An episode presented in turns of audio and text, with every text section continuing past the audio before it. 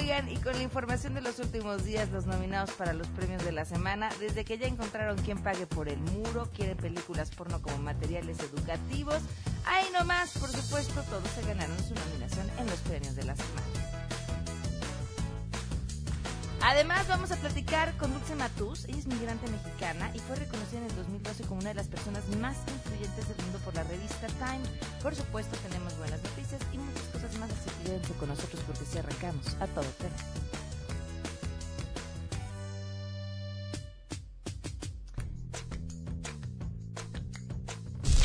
MBS Radio presenta a Pamela Cerdeira en A Todo Terreno donde la noticia eres tú. Antes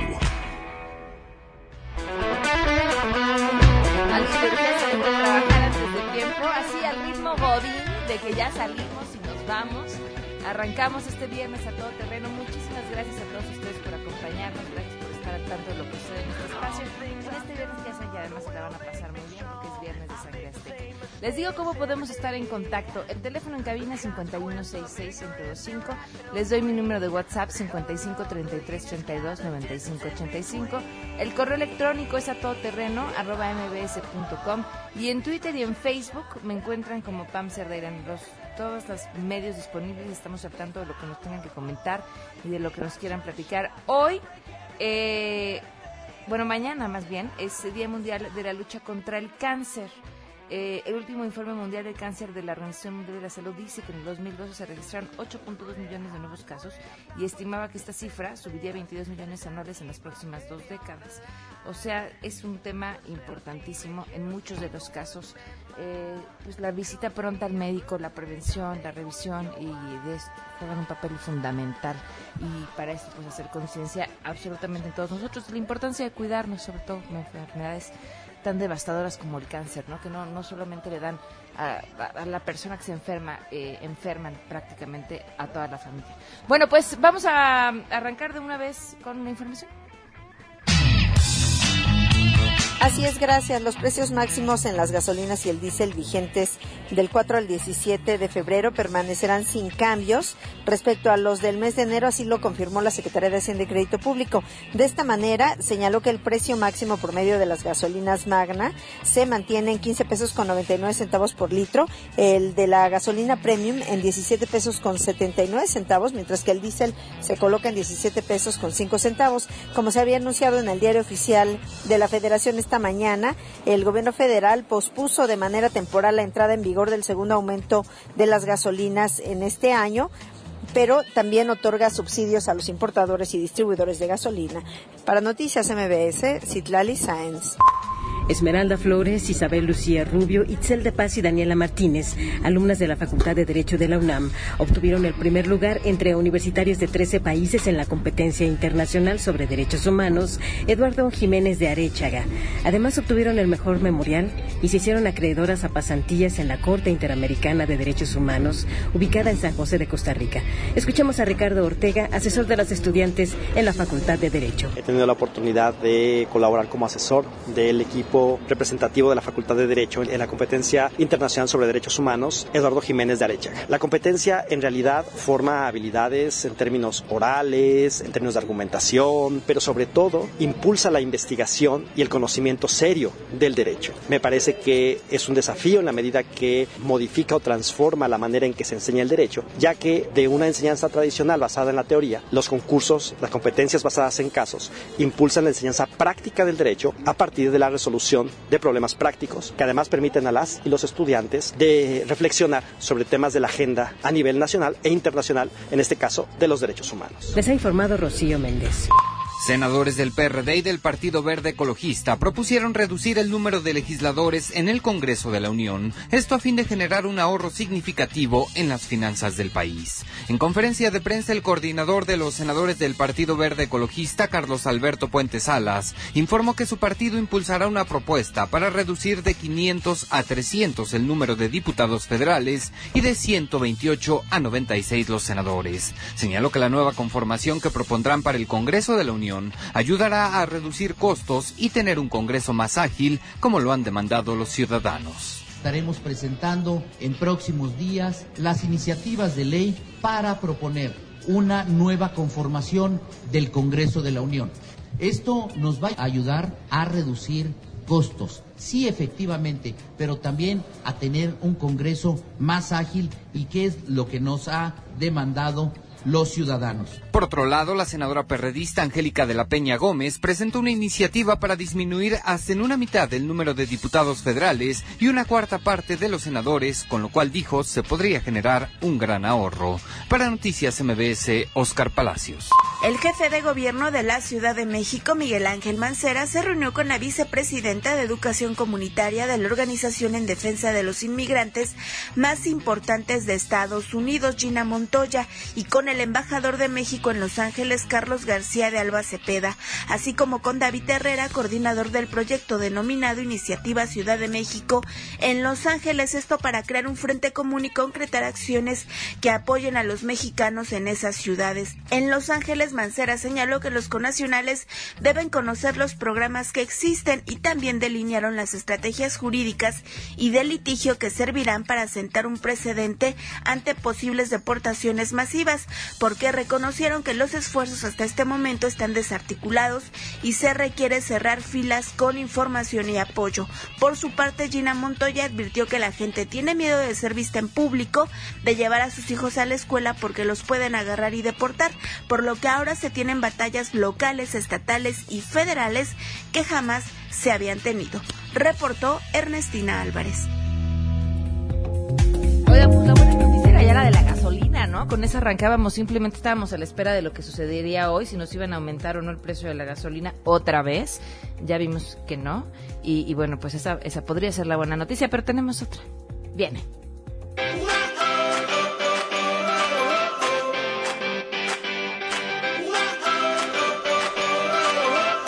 La estrella del Super Bowl, la indudable estrella del Super Bowl será el aguacate. Sí, el aguacate mexicano.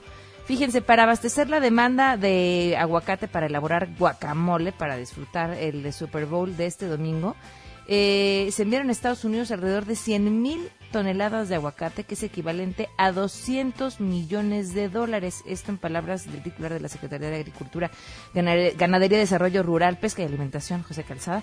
Eh, dice que con estos números las exportaciones de este año superaron a las registradas el año pasado. Así que con esto, en sus palabras, México no solo sigue imponiendo récords, sino también motiva a los productores mexicanos para que cada vez haya más siembra de aguacate en otras regiones, como Jalisco en el Estado de México, Puebla y Nayarit. Eh, fíjense, entre los cinco productos mexicanos más consumidos en Estados Unidos se encuentra el aguacate, obviamente, la cerveza artesanal, el jitomate, el tequila y la carne de res.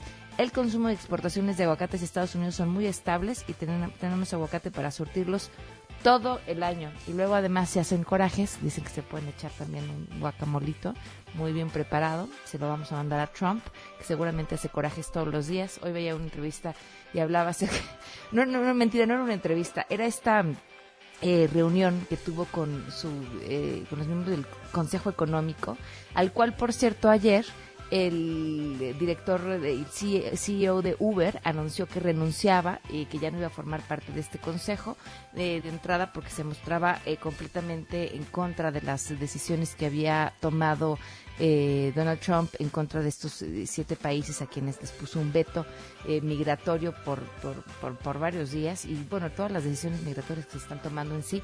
Y por cierto, les decía este CEO de Uber, pues ya no fue a este evento del día de hoy, pero en, en este evento hoy el presidente de Estados Unidos, Donald Trump, hablaba de de lo que veía de lo que veía en las noticias. Estados Unidos tiene un presidente adicto adicto a la televisión, adicto a ver las noticias en la televisión, en donde por supuesto la noticia, pues el 80% del tiempo es él y lo que él dijo.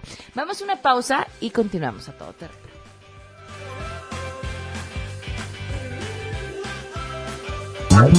Más adelante A Todo Terreno. Vamos a platicar con Dulce Matus, una, bueno, una soñadora, una indocumentada.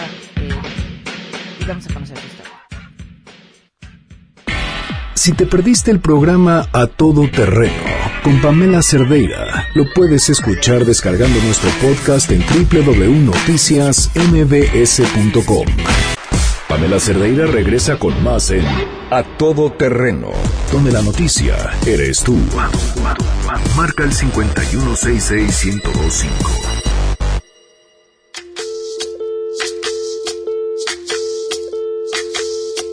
Soy, soy lo que dejaron, soy toda la sobra de lo que se robaron, un pueblo escondido en la cima, mi piel es de cuero, por eso aguanta cualquier clima, soy una fábrica de humo, mano de obra campesina para tu consumo. Pues continuamos a todo terreno. Eh, en el corte presenté Mara Dulce. En realidad, eh, su historia sí comienza como una soñadora indocumentada, pero es ya una ciudadana estadounidense y nos interesa muchísimo conocer su historia prácticamente eh, desde que desde que salió del país. Dulce, ¿cómo estás? Muy buenas tardes. Muy buenas tardes. Es un placer aquí sintonizarme con ustedes. Muchísimas gracias por acompañarnos, Dulce. Cuéntame, tú saliste de México cuando tenías 15 años. ¿Cómo llegaste a Estados Unidos? ¿Con quién saliste? ¿Cómo ibas? ¿Cómo lo recuerdas? Pues ah, así es, tenía 15 años cuando emigré a Estados Unidos y siempre he sido muy privilegiada. Ah, tuve la oportunidad de tener una visa de turista. Mi mamá decidió emigrar a Estados Unidos cuando yo tenía 14 años. Entonces, para mí fue eh, no era tanto el anhelo de, ay, voy a venir a Estados Unidos, sino a mí lo único que me aportaba en esa edad era de que quería estar con mi mamá. Entonces a los 15 yo me gradué de la, de la secundaria y es cuando me puedo reunificar con mi mamá aquí en Estados Unidos. ¿Y qué pasa una vez que llegas a Estados Unidos? Pues fue, es otra, es otra cultura, otro lenguaje. En, eh, llegué el 4 de julio del 2000 y pues fue un, un día muy significativo, ¿no? Porque era el día de la independencia de Estados Unidos. Me acuerdo ver los um, los petes en el aire y todo. Estuve estuve muy feliz, pero ya cuando empezó el ciclo escolar, pues estuvo difícil, porque mm, como llegué en un pueblito muy pequeño, casi la mayoría de los de los maestros no hablaban español, pues tuve que adaptarme a, y aprender inglés rápidamente para poder ponerme a corriente en la escuela. Y pues después decidimos mudarnos a Phoenix, Arizona, que viene siendo un lugar mucho más cerca de Hermosillo, Sonora. Yo soy de Hermosillo, Sonora, México. Y la lógica ahí era que queríamos estar más cerca de, de nuestra familia para poder verlos más seguido y el plan de mi mamá siempre fue muy sencillo. Dijo, usted, Dulce, se dedica a estudiar y su trabajo es aprender inglés en un año y el mío va a ser de juntar suficiente dinero para poder regresar a nuestro país. Pero las cosas se fueron alargando y ya una vez en la escuela yo me empecé a involucrar, me metí en el equipo de robótica y es cuando empiezo a sobresalir en, en, en la escuela y se me empiezan a abrir las oportunidades educativas. ¿Qué oportunidades? Pues mira, eh, una vez que ya estaba en el, en el equipo de robótica, a mí me interesa hacer, conseguir una carrera de ingeniera en electrónica. Entonces mis maestros me apoyaron mucho, me impulsaron mucho y una vez que ya me iba a graduar de la prepa, es cuando yo ya me empiezo a dar cuenta de los, así como se abrieron oportunidades, también empecé a entender lo que significa no tener papeles en Estados Unidos, porque una vez que me quise inscribir en la escuela, la primera, una de las primeras preguntas es cuál es tu número de seguro social y no tenía ese número de nueve dígitos y es cuando empiezan los obstáculos de cómo voy a poder conseguir mi educación posterior y, y pues ahí empieza lo que es batallar. Gracias a Dios tuve la oportunidad de que tuve maestros muy insistentes, una mamá muy insistente y pude entrar a la universidad, pero ya una vez en la universidad también empieza la ola de leyes antiinmigrantes aquí en el estado de Arizona que dice que estudiantes como yo, no importa si tienen buenas calificaciones, no importa si tienen el servicio comunitario, les nos iban a triplicar lo que son las colegiaturas. Entonces, en un abrir y cerrar de ojos, yo estaba pagando 2.500 dólares por semestre y me aumentan mi colegiatura a 8.500 dólares por semestre en un abrir y cerrar de ojos y ese fue uno de los otros obstáculos que están enfrentando todavía el día de hoy estudiantes indocumentados que siempre les quieren poner ah, retos y obstáculos para que no lleguemos a nuestro a ser un a profesionistas. Quieren a veces tenernos aquí como oh, ok si estás en la cocina si estás limpiando está bien pero una vez que uno quiere sobresalir quiere ser ingeniero licenciado doctor entonces, entonces es cuando ya empiezan no queremos que no queremos que sobresalgas entonces me pude graduar en el 2009 gracias a Dios con una licenciatura en ingeniería, ingeniería en, en electrónica, pero luego llegó el problema de que no iba a poder usar mi diploma porque no me daban trabajo por, por la falta de ese número de seguridad social. ¿Cómo te conviertes en activista y cómo es que consigues eh, lograr tener tu ciudadanía? Pues ahí es, es um, fue un momento muy definitivo en mi vida donde tuve que tomar una decisión. Entonces yo sabía que soy bilingüe, que tengo un diploma y que podía conseguir un trabajo en cualquier parte del mundo, menos en Estados Unidos.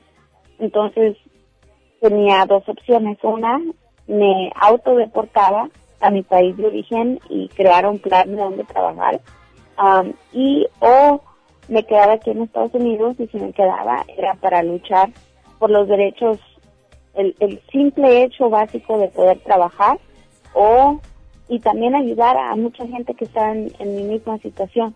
Tuve la fortuna que pude conocer muchos estudiantes en, en, mi misma situación y nos juntamos para poder darnos apoyo moral, pero también vimos la oportunidad que legislativamente se había introducido una ley, una propuesta de ley que nos ayudaría a conseguir ese derecho básico del poder trabajar.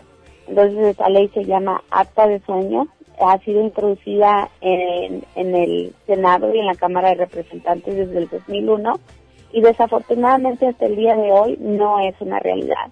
Esa ley siempre se ha quedado en propuesta pero a raíz de que nosotros empezamos a, a, empujar una campaña educativa para que todos aprendieran de lo que está ocurriendo aquí en Estados Unidos uh, en cuestiones migratorias, pues hemos conseguido mucho apoyo uh, del público en general y también de, de funcionarios electos, pero al mismo tiempo el tema migratorio ha sido un tema polarizado, donde es uno de los temas que es mal entendido y de que a veces muchos otros funcionarios electos, como ha sido el caso de Donald Trump, siempre están dando una narrativa que no es verdad, una narrativa donde el inmigrante no es valorado, una narrativa donde el inmigrante no, no es bilingüe, no es estudiado y que siempre nos están pintando como criminales y que no tenemos nada que aportar. Y estoy yo en, en muy desacuerdo porque una de las razones que Estados Unidos es tan fuerte es por la diversidad y por todo el esfuerzo y las ganas de trabajar que trae el inmigrante. Eh, entonces nosotros como jóvenes en aquel tiempo estudiantes decidimos que teníamos que salir de las sombras y realmente alzar nuestra voz porque estábamos cansados de que otra persona nos dijera quiénes somos. Entonces nosotros al salir y decir soy Dulce Matus, soy indocumentada, no tengo miedo y yo soy esta persona, no la que tú estás pintando o la tú no me vas a definir quién soy. Yo soy lo que soy y esto es lo que tengo que aportar. Y así pasó en toda la nación, no nomás yo, hay miles de activistas aquí en Estados Unidos día con día que están luchando contra esta uh, narrativa anti-inmigrante que se está manejando aquí en Estados Unidos pero porque también entendemos que es un problema mundial. Tenemos ahorita 60 millones de individuos desplazados por la guerra, por la violencia, eh, por la pobreza y el tema migratorio no nomás es exclusivo de Estados Unidos. Si tú ves los problemas en, en, en Europa, cuánta gente está muriendo en el mar, cuánta gente está muriendo en el desierto. Y no estamos poniéndonos en ese riesgo nomás por gusto, sino porque hay un verdadero problema y donde necesitamos buscar mejores oportunidades y una mejor vida. Dulce, ¿cómo ves el panorama ahora? He tenido la oportunidad de hablar con gente que vive en Estados Unidos con visas de trabajo, por ejemplo, y me dicen que han cancelado hasta viajes a México porque por, por justamente lo delicado que sienten la situación migratoria y la serie de revisiones exhaustivas que se han estado haciendo. Pues eh, aquí entendemos que nos va a tocar una era difícil, una era llena de retos con este nuevo liderazgo del presidente Donald Trump, pero también hay, hay mucha gente que siente que hay una oportunidad de poder salir adelante. Y también estamos viendo que mucha gente que tal vez no le interesaba este tema, o no tanto que no le interesaba, pero que a veces no se activaba, está siendo más consciente. Entonces estamos creando más conciencia, hay gente más involucrada y que se está dando cuenta de las injusticias que están ocurriendo, pero también se está poniendo un, un, un, una atmósfera un poco intensa porque hemos visto cómo hay gente que aún siendo residente legal o teniendo las visas por el simple de hecho de, venir de, países islámicos, de los siete países islámicos, eh, les están negando la entrada y están en detención. También he visto igual mucha gente con mucha esperanza, pero también veo gente con, con incertidumbre y con miedo pero la manera que yo la veo es que por muchos años muchos de nosotros vivimos en documentos. La razón que venimos aquí es para, para trabajar, para aportar, la mayoría de nosotros, y de que vamos a seguir luchando. No tenemos otra alternativa y eso tenemos, siento la convicción de que vamos a llegar a la victoria no, no es de que sí vamos a llegar, yo sé que sí lo vamos a conseguir, es cuestión de tiempo. Dulce, muchísimas gracias por habernos acompañado esta tarde y por habernos compartido tu historia. Es un placer estar con ustedes y que pasen buen día. Igualmente, 10 del 10, bueno, sí estoy muy mal. 12 el día con 32 minutos. Vamos a una pausa y continuamos a todo terreno. Pamela Cerdeira es a todo terreno. Síguenos en Twitter, arroba Pam Cerdeira. Regresamos. Pamela Cerdeira regresa con más en A Todo Terreno, donde la noticia eres tú. Marca el 5166125. Ladies and gentlemen, señoras y señores, ha llegado el momento de presentar con orgullo el galardón a lo más selecto de la semana. Los premios de la semana en A Todo Terreno.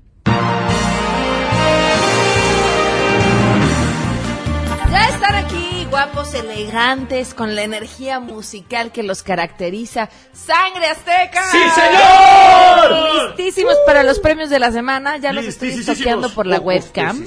ya, ya, ya, hola. Sí, ya, ya los vi. La gente los puede toquear también. Métanse a la página de noticiasmbs.com y ahí pueden ver a los chicos de Sangre Azteca listos con... ¡Ay, no! ¿Cómo, cómo Nominados desde el fin de semana. Ya no nos cabían. Tuvimos que seleccionar a ver quiénes dejábamos porque qué bárbaro. Qué metidas de pata, ¿verdad? Claro.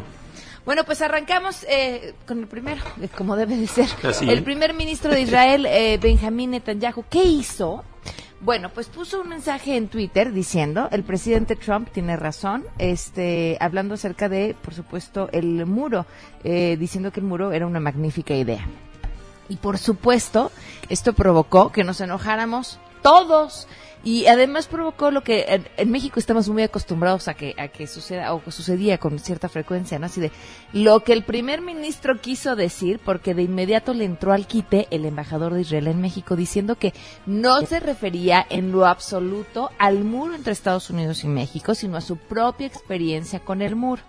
Eh, por supuesto, estas disculpas no sirvieron de nada porque no se la compramos. Además, justamente este comentario venía justo después de que Donald Trump había hablado acerca del muro que quiere hacer entre México y Estados Unidos. Así que no se la compramos y además el presidente de Israel tuvo que eh, hacer una llamada telefónica a nuestro país ofreciendo una sincera disculpa, diciendo que además eh, pues las relaciones entre los dos países son importantes y que y que pues que pues que el primer ministro pues prácticamente la regó, ¿no? Durísimo. Así que, ¿qué le vamos a cantar, Sangre Azteca? Esto que dice así, venga, Tino. ¿Cómo es posible que lo hayas defendido? Diciendo que es correcto y lo hayas apoyado con sus ideas tan locas que ya no tienen sentido. México apoyado con esfuerzo y con amor. Un muro de silencio entre los dos han levantado. Un muro de silencio como aquel que hubo en Berlín. Tienen la culpa que exista tanta violencia, pero sin diferencia sería todo tan feliz. Ay, qué bonito. Tan elegantes como siempre ustedes. Vámonos con nuestro siguiente nominado directamente desde la Casa Blanca.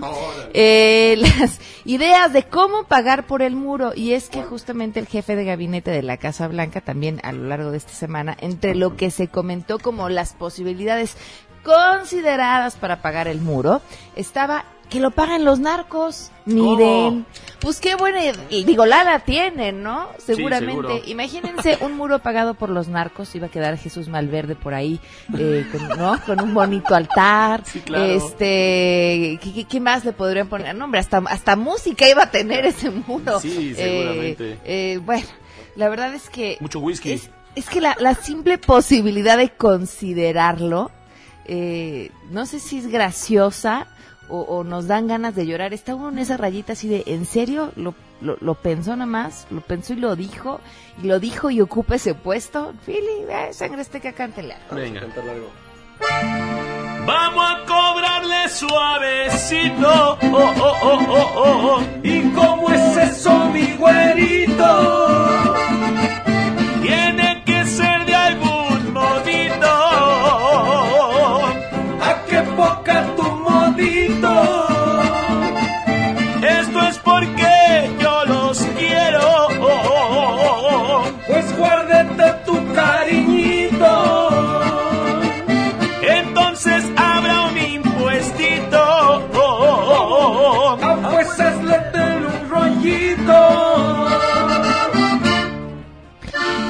Sangre azteca, le hubiéramos hecho un narcocorrido a esto. Ah, claro. Hubiera sido más adecuado todavía, es que aunque... no, no vienes a las juntas creativas, Pam. Pues es que ya no me invitan, porque me invitan y luego quiero cantar y entonces se ponen celosos Bueno. de que mi voz los vaya a opacar, Pues es que te da por cantar libre soy. Mi, mi entonadísima voz los vaya a opacar y entonces este, por eso no me invitan sangre azteca. Bueno, ya las vamos a hacer en conjunto nuevamente. Órale, aunque sean virtuales, van a ver. este, alguna idea les puedo dar. Oigan, vámonos con, con nuestro siguiente nominado. Pues seguimos en la Casa Blanca y por lo visto no nos vamos a salir de ahí en todo el año, me cae. Sí, ¿verdad? Eh, eh, esto se lo se los comentábamos el día de ayer y les decíamos ya se ganó automáticamente su nominación. ¿Por qué? Porque entre las cosas que le preocupan a Donald Trump, por supuesto, está salir en televisión, que hablen bien de él en televisión y hasta los programas de televisión en los que ya no sale, porque justamente ayer dedicó una parte del día a hablar de los ratings del de este show de Apprentice que él conducía, que dejó de conducir justamente por embarcarse en la carrera presidencial y que en su lugar entró Arnold Schwarzenegger y diciendo recen por los ratings y por Arnold Schwarzenegger porque eh, los ratings están en el piso. Miren, esto fue lo que dijo Trump. Tuvimos un tremendo éxito con el, apren- el aprendiz y cuando me postulé para presidente tenía, tuve que dejar el show y entonces y contrataron a una gran estrella del cine, a Arnold Schwarzenegger, para que tomara mi lugar y sabemos lo que pasó. Los ratings bajaron mucho, ha sido un desastre total y Mark nunca, nunca verá los ratings de Trump y siempre vamos a ahorrar por Arnold y sus ratings si es posible. Es lo que Estados Unidos necesita. Sangre azteca cante. Claro que sí. O dame un besito de lata.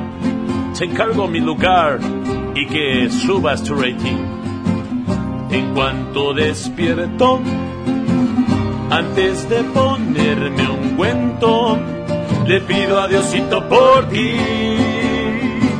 Lavándome el rabo, o un ilegal deportando, le pido a Diosito por ti. Por siempre, mi Schwarzer, te digo, bueno, soy yo y no hay nadie más. Te rezo, te pido pa' que llenes mi lugar, mi hombre de lata, pero seguro no podrás.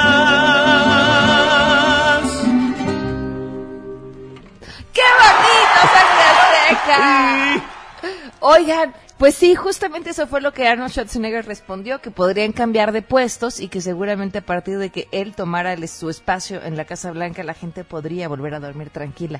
Seguramente sí, ¿eh? Sí, muchos preferirían tener a, a Arnold Schwarzenegger en la Casa Blanca, pero bueno. Uno siempre cree que las cosas no pueden estar peor y sabe en qué sangre azteca no hay ¿Qué? que pensar así, porque siempre puede ser peor. Siempre se puede estar peor, fan. Siempre, Siempre. sí, uno, no, no hay que retar a la vida porque la vida tiene una imaginación Oh. brutal, infinita. Vámonos con nuestra siguiente nominada. La semana pasada estuvo nominada en este espacio la revista Vanity Fair México, ¿se acuerdan? Platicamos acerca de esta portada en la que pusieron a Melania Trump, les describía la portada. Les comentaba que independientemente de la portada, eh, ellos insistían en que el, artículo eh, a los interiores de la revista eh, prácticamente la destrozaba y contaba parte de su este oscuro secreto y su pasado y demás. Bueno, más allá de esto, ¿qué fue lo que pasó? Pues resulta que la directora editorial de la revista, Lourdes Garzón, publicó en Twitter, ¿qué llorones son vuestros, vuestros compatriotas mexicanos? Risa. Así. Y esto pues provocó que, pues que nos enojara, si andamos de piel sensible, les digo, eh, pues provocó muchísimas molestias, sobre todo porque escribió mexicanos con J, pero eso es bastante común entre eh, Extranjeros. en ajá, en España, ¿no? Sobre todo. Este, bueno, pero lo que me llama mucho la atención es que el tweet lo borró y luego Vanity Fair eh, emitió un comunicado diciendo que la cuenta de su directoria editorial había sido hackeada. Leo, Estamos en condiciones de confirmar que sufrimos un robo de identidad en las cuentas de la directora editorial, Lourdes Garzón de Teresa Medina. Pues es lo mismo que yo pensé, Sangre Azteca. ¡Ay, sí! O sea, te hackean, te hackean. Fíjate, fíjate que, qué hacke- qué pedazo de hacker que te hackea y además escribe exactamente igual que tú lo harías, ¿no? O sea, es un hacker. Eh, o sea, las mismas palabras, la misma forma de escribir Joder. mexicanos, el vuestro, ¿no? Ay, Eh, ajá. Ajá, entonces, oh, qué, qué, qué, qué gran hacker. Pero bueno, pues así fue como la, la eh, revista decidió lavarse las manos del asunto de su directora edi- editorial y todos hacemos como que nos la creímos. Bueno, la verdad es que no, pero pues no importa porque luego siguieron pasando otras cosas y entonces se nos olvidó. Pero antes de que se acabe la semana, aquí le tenemos una cancioncita. Aún no la has limpiado y la vuelves a embarrar. Y dile a tu editora, salude a su mamá. Te da uno la mano y te agarras el pie. En Twitter te desmientes, nadie te va a creer. Y tu paleta, ¿de qué la quieres? ¿De tamarindo, de vainilla o de melón? ¿No se te antoja vasito de agua? Hay de Jamaica, hay de piña y de limón. ¡Qué amable, Sangre Azteca! Muy bien. Vámonos con los siguientes nominados y directamente hasta el operativo Mochila Segura en Acapulco. ¿Qué es lo que tendrían que informar eh, en- desde Acapulco? Eh, lo, que se, lo que sucede en el operativo Mochila es que esto parte de un eh, comunicado eh, que emitió el mismo gobierno local hablando acerca de cómo les había ido en la Escuela Primaria General Silvestre Castro. Eh, y, este comunicado que les decía, porque lo platicamos en la semana también, se encontraba en la misma página eh, del gobierno, decía, les fueron, fueron retirados después de hacer una revisión a las mochilas, fueron retirados 27 plumones de tinta permanente, 6 tijeras de punta, una pistola de juguete, dos llaveros de metal, dos juguetes y dos trompos con punta metálica. Oh. Oigan, uno sí, fíjense, uno sí puede hacer mucho daño con los trompos de punta metálica. Eso claro. mucho Sí. daño. Eh, no, no sé si como para retirarlas o explicar cómo se deben de usar. La pistola de juguete me parece bien. Eh, los llaveros de metal. ¿En serio? Es que- ¿Los llaveros de metal? No, sí, sí son peligrosos, pan. ¿Sabes qué se usa luego en las escuelas así como arma blanca? ¿En La- las hebillas de los cinturones. Entonces, el, el, el llavero hay unos que son muy grandes. Digo, la O sea, ¿qué imaginación... escuela ibas? pues mírame, sobreviví. Entonces, te lo digo porque sí, sí, sí, hay gente que sí tiene esas mañas tan, tan complicadas, ¿no? A ver, pero, pero si se trata de hacer daño, uno puede hacer daño con cualquier cosa, ¿no? Sí, pues por eso de una vez quiten el llavero, no vaya a ser. ¿En serio? Sí, no falta. Híjoles. Y, en- en- y entonces empiezo a coincidir cuando leo este tipo de cosas eh, con lo que platicábamos hace un, creo que fue la semana pasada de, pues no, no es suficiente, ¿no? ¿Dónde, dónde queda la parte de la educación, de ver qué está, de dónde viene la violencia, exacto. Eh, qué está pasando en las cabezas de esos niños, en las familias de esos Claro. chamacos, que, que, que- que, pues, si tienes que quitar el llavero, pues tenemos un problema mayor, Seguro creo yo. sí. Pero bueno, ni hablar, sangre azteca, canten algo. Vamos todos a la escuela, Armando pueda pasar.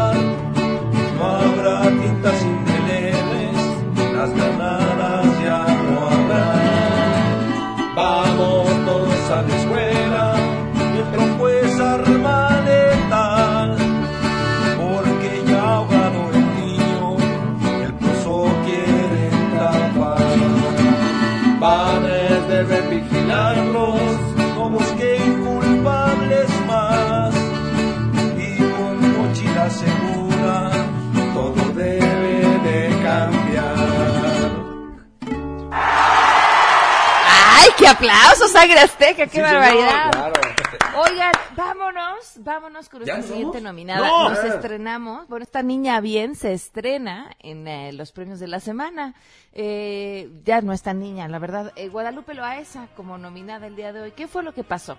Pues también, otra vez, gracias a Twitter. Les digo que hay que tener cuidado. me- mejor cerremos el Twitter. Se La acabó. verdad, es nocivo. ¿Qué es? Pues es que de pronto, bueno, ¿qué hizo Guadalupe Loesa? Guadalupe Loesa compartió muy indignada una fotografía donde se ve a una persona de espaldas portando una chamarra. La chamarra dice Mexico is the shit. Que, que uno, si quisiera traducir de forma literal, pues shit es eh, lo que uno hace en el baño, ¿no? Ok. Pero en realidad la traducción quiere decir México es la onda. Pero ella estaba muy indignada y escribió en Twitter el horror del racismo que crea Trump, el horror de los nuevos diseños de la moda en Estados Unidos y el horror de la xenofobia. Bueno, ¿por qué? ¿Por qué está nominada? Pues porque les digo, de entrada, la intención de la chamarra no era hablar mal de México, sino todo lo contrario. Y es justamente eh, una prenda diseñada por el diseñador mexicano Anuar Layón, que lo que busca es resaltar a nuestro país y ponerlo en, alto. La verdad, la chamarra está padre. ¿eh? Así que esto pues lleva a Guadalupe Loesa a estar en los premios de la semana. ¡Sangre Azteca! Viene de ahí. No importa si estoy lejos o muy cerca estoy, si es que ando yo en Europa o en Asia Menor. Hoy les voy a decir la neta, escuchen bien nuestra canción. Mi México es la onda y anda de moda hoy. Mi México es la onda y no le hagan caso al Trump. ¡Eso, Sangre Azteca! ¡Qué Sí, bonito! señor. Vámonos con nuestros siguientes nominados y nos vamos directamente hasta el ayuntamiento de Bacalar. ¿Qué pasó? Dos adultos mayores de 68 y 70 años de edad eh, fueron obligados a quitarse las sandalias para poder entrar a las oficinas del Palacio Municipal. Ellos iban a pedir apoyo de medicamentos. ¿Y por qué los obligaron a quitarse las sandalias? Porque no fueran, no fueran a ensuciar el piso. Esto es parte de lo que publicó en Novedades de Quintana Roo, que Vanessa Peña Gutiérrez, la secretaria de Alexander Cetina, fue quien dio la orden a estas dos personas ah, para que, por favor, pues entraran descalzos. Eh, ellos salieron de su comunidad a las 6 de la mañana para dirigirse al ayuntamiento. Ya eran las 2 de la tarde, no habían comido y por si esto fuera poco tuvieron que irse del lugar sin los medicamentos, sin haber comido y sin atención médica. Este, pues por la falta de sensibilidad de, de, de la gente que está ahí para atenderlos, para servir, porque por e- Por eso se llaman servidores públicos. Exacto. Claro. Pero nada más, algunos no les entra en la cabeza. ¿no? Bueno, Sangre Azteca, canten algo, por favor. Estas sandalias que traigo yo, que me las debo yo de quitar. No les vaya yo a ensuciar, solo vengo que me apoyen ya. En la higiene se exceden bien, las atenciones están muy mal. En la higiene se exceden bien, las atenciones están muy mal. Muy bien, Sangre Azteca. ¡Ah, sí, señor! ¡Sí, señor! Hola. Ay, sudaron, ¿verdad? Sí. No, muy bien, Sangre Azteca. Ustedes siempre muy bien. Gracias. Vámonos Gracias. con nuestros siguientes nominados. Bueno, a ver, ¿qué hacer para educar a los jóvenes sobre sexualidad? Sobre métodos pues, anticonceptivos, sobre el riesgo de enfermedades venéreas. ¿Qué se les ocurre? Ah, un buen libro. Un documental. ¿Un buen libro? Películas. Puede ser. ¿Películas? Pero ¿Qué no porno, sino películas? El libro de- vaquero. No. ¿No? Bueno, pues sí, ya dijeron porno, porno. Esa es justamente la propuesta que ha hecho la organización Mary Stops eh, para que sea a través de películas pornográficas que se eduquen a los jóvenes sobre sexualidad. El hashtag utilizado por la organización es Porn Education. El video se llama, agárrense con el nombre, Ay, mejor no, Tuberías Profundas. ¡Ay! No, hombre. Trata del encuentro sexual sobre lo que seguramente es la fantasía sexual de todo joven. Todo ¿Cómo? joven alguna vez ha tenido una fantasía sexual entre un plomero y una ama de casa, ¿no? Segurísimo. Sí, claro. De hecho, yo me dedicaba antes a la plomería. Bueno, pues esa es la historia con la que piensan eh, captar la atención de los jóvenes y a la vez darles consejos sobre diferentes prácticas de riesgo, como ponerse un condón y hasta cómo Todo, hacerle todo, al- todo. lo del masoquismo de forma segura. es que de verdad, me cae en manos de quienes estamos. Miren, papás, eduquémonos. Este, libros, compremos muchos libros, leamos, cuando uno lee se nota. Este, y, platiquemos con nuestros hijos y, y preguntémosles sobre sus dudas y, no dejemos en manos de, de, de estas personas su educación sexual. Ellos dicen que porque a partir de esto pueden entonces este llamar la atención de los chavos porque es lo que los chavos están buscando todo el tiempo. Neto, ¿de verdad creen que los chavos van a llegar a su video por cuenta propia y que lo van a ver? Y, ah, ahora están interrumpiendo esta escena porno porque me van a hablar acerca del uso del condón. Por favor, sean realistas. Viene. Y dice... Yo te propongo que nos amemos, nos entreguemos.